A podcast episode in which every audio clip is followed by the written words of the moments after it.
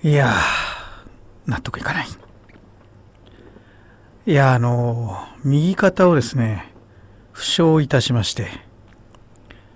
これは何なんでしょうね。自分でも分かんないんですよ。朝起きたら動かなくなってていや寝違えたかなとか。こうよくあの新幹線の中とかで腕変な風にして寝ちゃって起きた時に腕がこう感覚がなくなってた。血が巡ってなくて死んで感覚になってる時ってありますよね。あんなんかなと思ったら違っててね激痛なんですよね。でこれは何だと思って、まあ、慌てて病院に行ってで病院でも異常がないんですね、まあ、レントゲン取ったら。ってことはまあ筋肉なんだけどいや何かなってね。まあ体のことは本当にこの489 50とまあガタが増えてきたね。洗い始めのまんまるスマイルモーニング。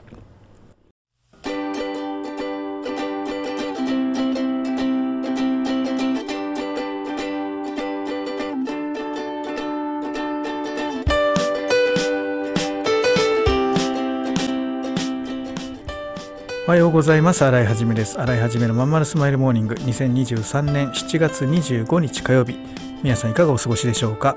この番組は毎週火曜日朝8時、私洗いはじめがラジオを聴きいただいているあなたに1週間頑張るための笑顔やモチベーションをお届けする、そんな番組でございます。はい、そういうわけでね、うん、体はどうも言うことを聞いてくれなくなっています。えー、僕はね生涯現役で働きたいっていう気持ちはさらさらありませんでした。早く引退したかった、えー、だけどちょっと年いってきたらまあまあできる範囲の楽ゆるい仕事はしたいなって今思うようになった、えー、それからでも体がついてこないとそれって全部叶わないもんね。まあ本当健康管理は気をつけないとなって思います。で、まあ、起業する時に一番大事なものっていうのはやっぱ精神力。でそれ精神力っていうのは胆力っていうのは、まあ、健康から来るからね。うん。なんで程よいやっぱ運動とストレス解消は大事だなと思うんだけどいや今日のね朝のセミナーもねうまくいかなかったよ。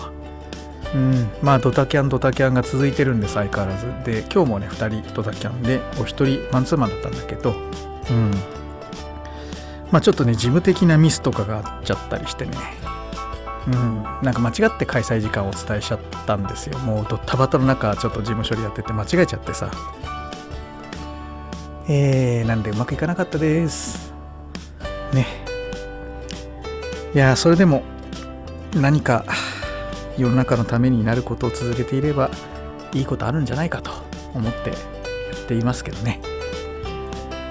えっ、ー、と今日はこの後ねカワウソ店長さんと少し会話しています。アラメロディちゃんのインタビュー久々ですね、えー、ありますと。ちょっとした学びも入ってますんでぜひ聞いてみてください。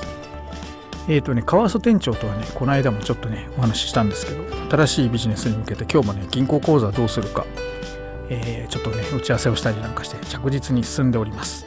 うんえー、なんせね今2カ所フランスと香港やってますんでね、えー、どっちかがまあフランスの方が先に来るかな。うんえー、その後またまたねいろいろ広げていってまあ不労所得狙いたいなと思ってますね。もう働くのはカワウソ店長。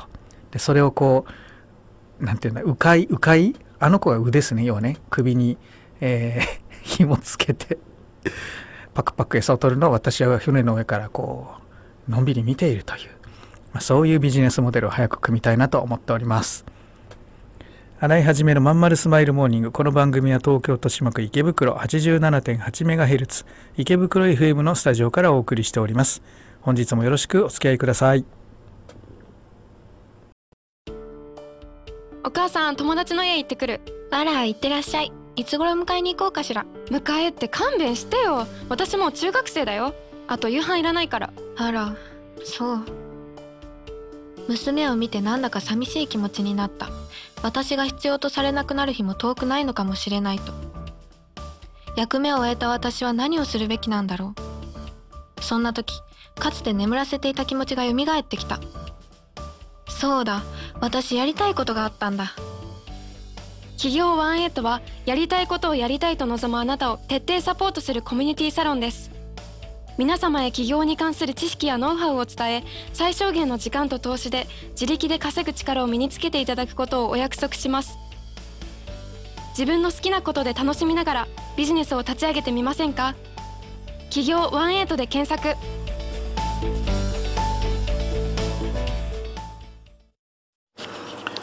日は誰に電話しようかな。久しぶりだから声が出ないな。電話してみようと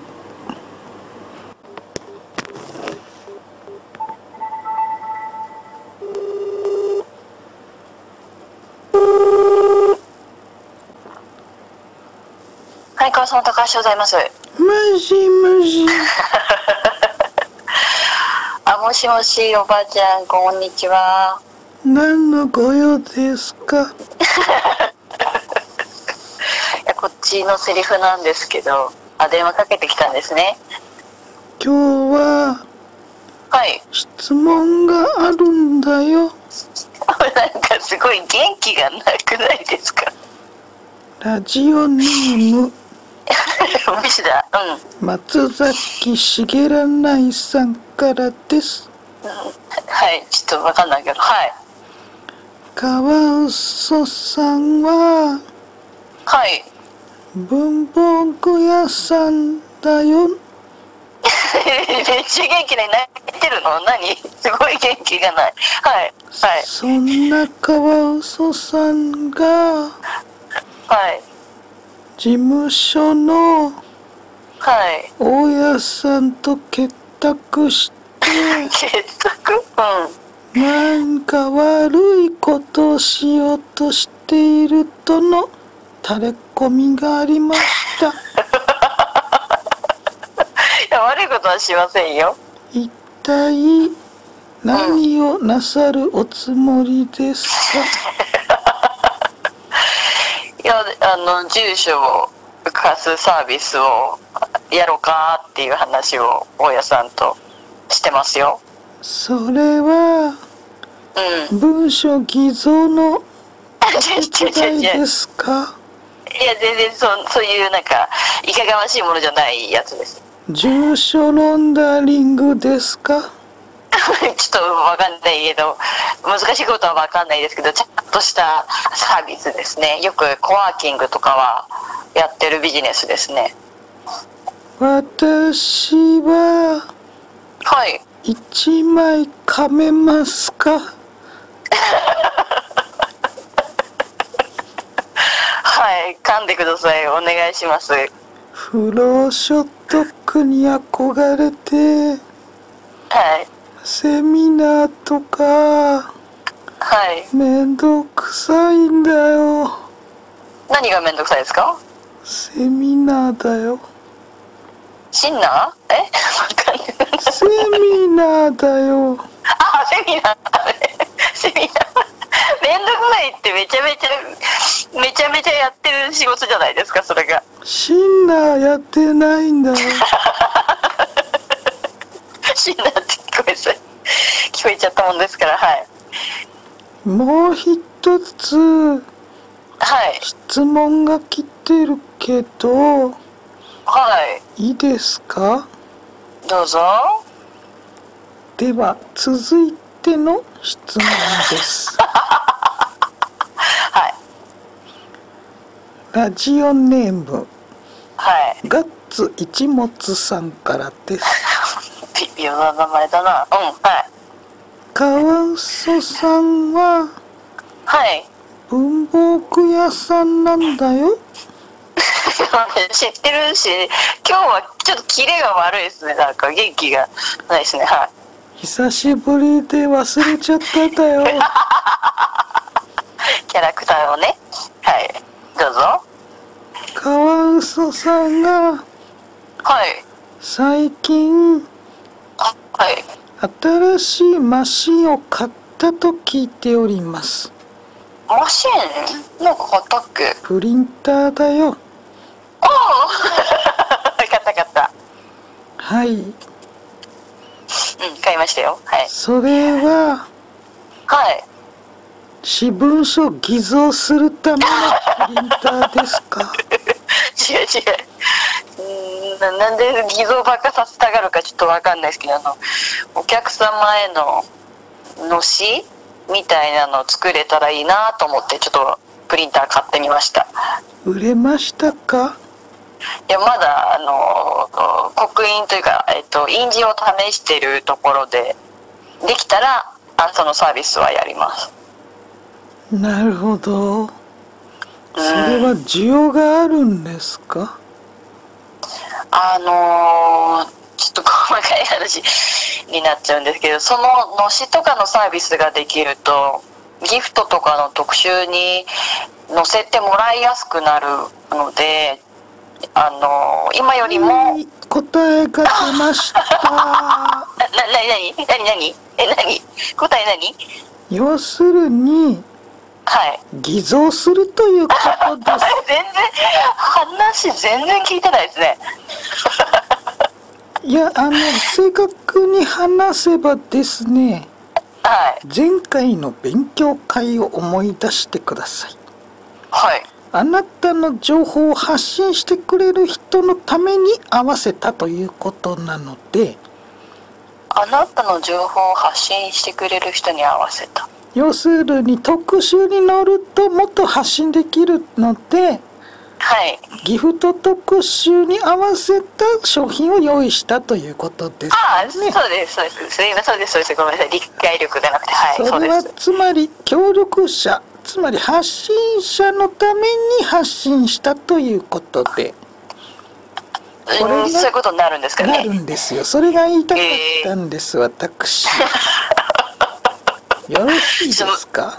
はい、わかりました。ちょっと難しいことはわからないものですから、でそうなるでしょうね。じゃあ、そしたら。じゃあこの後はい。3時から川臼さんのイベントがございますのでえ、なになになに何があるの？それ。どういうこと？3時ちょうどにはい。えー仙台駅の西口で集合でよろしいですね。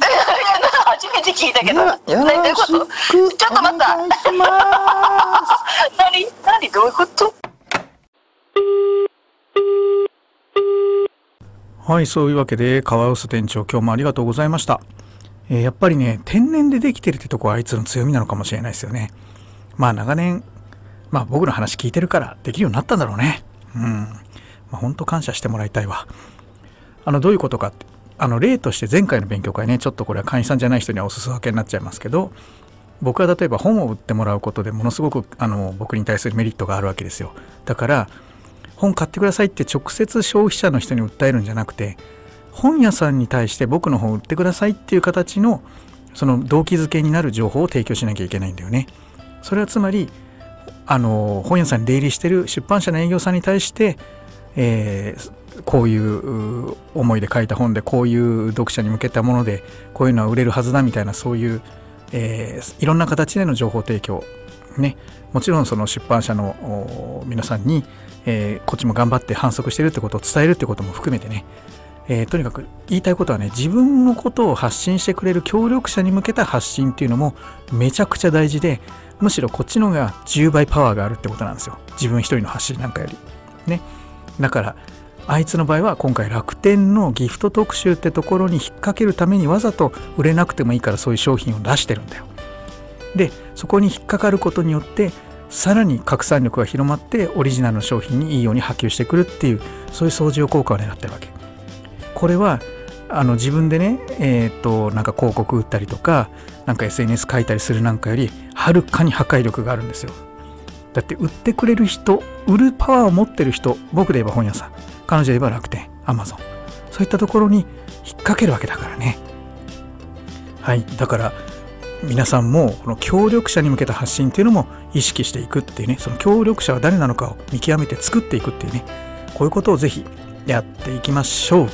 はいそれでは今日も聴いてくださいましてありがとうございました。またね。